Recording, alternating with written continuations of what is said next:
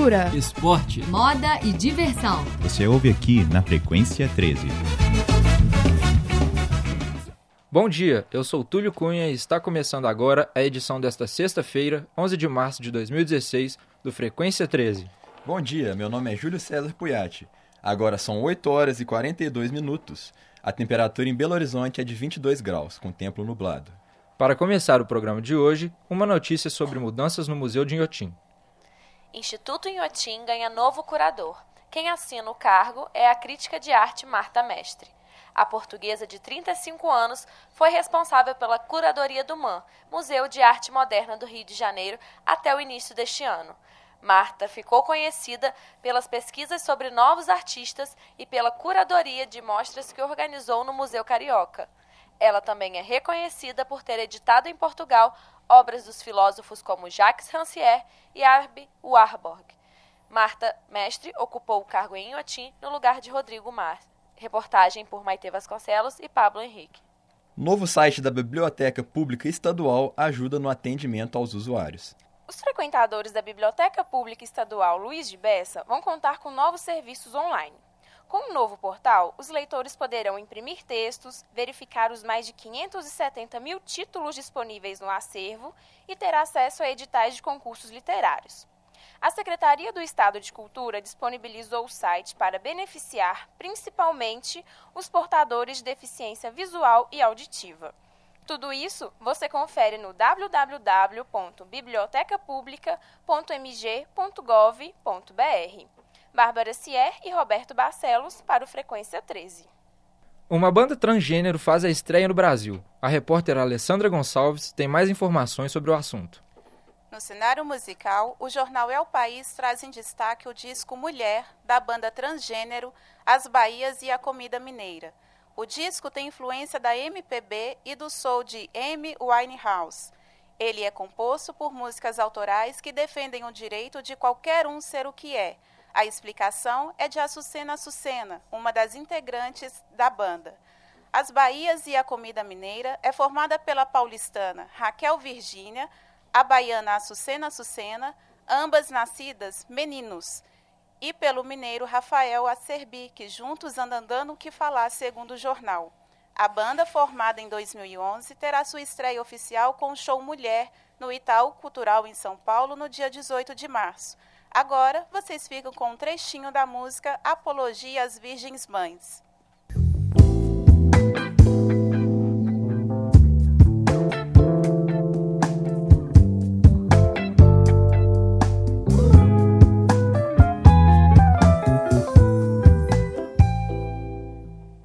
Vocalista de banda americana está perdendo a audição. O líder do ACDC, Brian Johnson, corre risco de perder totalmente a audição. O médico recomendou que o vocalista parasse imediatamente de fazer turnês. A banda já está remarcando 10 shows nos Estados Unidos, da turnê Rock or Bust. Em comunicado oficial, o grupo australiano informou que pretende compensar os shows provavelmente com o vocalista convidado. Giovanna Moselle e Isabela Maia para o Frequência 13. O cenário musical perdeu um ícone na percussão mundial. As repórteres Nayara Oliveira e Elisa Diná trazem os detalhes. O percussionista Naná Vasconcelos morre aos 71 anos. Na última quarta-feira, dia 9, após 10 dias internado para um tratamento de câncer de pulmão, o músico teve uma parada respiratória e não resistiu. Apelidado de Naná pela avó, o artista teve sua obra reconhecida dentro e fora do Brasil. O pernambucano foi eleito oito vezes o melhor percussionista do mundo, segundo revistas americanas. Além disso, Naná participou de álbuns de Milton Nascimento, Caetano Veloso, Marisa Monte, B.B. King e David Uh, uh,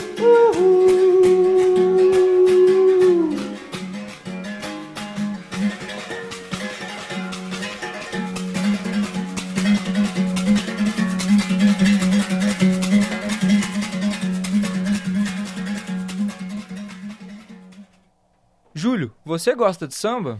E quem não gosta, né, Tulhão? Então, tem um espetáculo novo para você assistir no Centro Cultural do Banco do Brasil. O samba é destaque na programação cultural de BH. o CCBB, celebra o centenário do gênero musical e a programação traz quatro espetáculos de teatro dedicados ao ritmo brasileiro. Serão homenageados artistas como Monarco, Leci Brandão e João Martins. A programação fica em cartaz até o dia 13 de março e os ingressos já estão esgotados. Ana Isabel e Diandra Guedes, para a Frequência 13. Agora, para os fãs das séries, informações sobre as novas temporadas. O ano finalmente começou para os fãs de seriados. 2016 vai ser marcado por várias estreias e retornos de temporadas de diversas séries aclamadas pelo público. Para a surpresa dos fãs de ficção científica, a amada X-Files fez seu grande retorno à televisão em janeiro. No mês passado, foi a vez das séries The Walking Dead, How to Get Away with Murder, Girls e House of Cards. Mas a grande espera fica para a prestigiada Game of Thrones, que lançou nessa semana o trailer de sua sexta temporada, ainda mais sombria e o ator Kit Harington, que interpretava Jon Snow, declarou recentemente que voltará para a série. Ainda estamos em março, mas podemos aguardar muito mais para o resto do ano. Para a Frequência 13, Gabriela Carvalho e Bruna Nogueira. Para quem gosta de Harry Potter, confira as novidades com o repórter Tiago Carminati e Júlia Guedes. A escritora da saga Harry Potter, J.K. Rowling, publica hoje a última parte do conto Magic in North America no site Pottermore. A série de contos apresenta um mundo mágico que antecede o filme Animais Fantásticos e Onde Habitam, que será lançado em novembro. E agora sobre cinema. O trailer de Guerra Civil já foi visto por milhões de fãs. Saiu o novo trailer de Capitão América Guerra Civil. Visualizado mais de 14 milhões de vezes até agora, a prévia mostra pela primeira vez o Homem-Aranha. Após meses de negociações com a Sony, o personagem agora integra o universo cinematográfico da Marvel. Com apenas 5 segundos em tela, o Aranha roubou a cena e está dividindo os fãs tanto quanto a batalha entre os times do Capitão e do Homem de Ferro. Enquanto alguns fazem críticas ao visual do Cabeça de Teia, outros estão bastante satisfeitos. O filme estreia dia 28 de abril nos cinemas brasileiros. Para o Frequência 13, Vitor Monteiro e João Dicker. Os brasileiros não perdem a piada e encheram a internet com memes do Ministério Público. O repórter Carlos Cox conta mais sobre isso. O nascimento de um meme tomou conta das redes sociais nesta quinta-feira, dia 10. O motivo foi a publicação do pedido de prisão preventiva do ex-presidente Lula pelo Ministério Público de São Paulo. O trecho que foi mais caçoado pelos internautas foi a confusão que os promotores fizeram entre os filósofos Hegel e Engels, este sim companheiro de Marx na elaboração da teoria do socialismo. O assunto se tornou um dos mais comentados no Twitter e uma hashtag Mico Público foi lançada ironizando o ministério. Alguns memes também fazem pouco caso dos embasamentos legais para o pedido de prisão preventiva de Lula. Os promotores utilizaram reportagens de jornal, vídeos do YouTube e uma citação de Nietzsche para justificar o pedido. A brincadeira continua a proliferar no Facebook e, como diz o ditado, a zoeira não tem limites. O Facebook corrigiu uma falha que afetava a segurança dos usuários. O Facebook anunciou ontem que corrigiu uma falha no sistema de redefinição de senhas da rede social. Programador indiano Anand Prakash descobriu o erro, que permitia que hackers invadissem qualquer perfil com facilidade. Ao esquecer a senha de acesso à rede social, o usuário recebe uma mensagem com um código de recuperação da conta, com seis dígitos, que é bloqueado após 10 tentativas incorretas mas este recurso só existia na página principal do Facebook, o que liberava os outros domínios do site para que os invasores tentassem diversas combinações de números até que uma funcionasse. O Facebook ofereceu ao programador uma recompensa de 55 mil reais pelo alerta. Érico Mafra para a Frequência 13.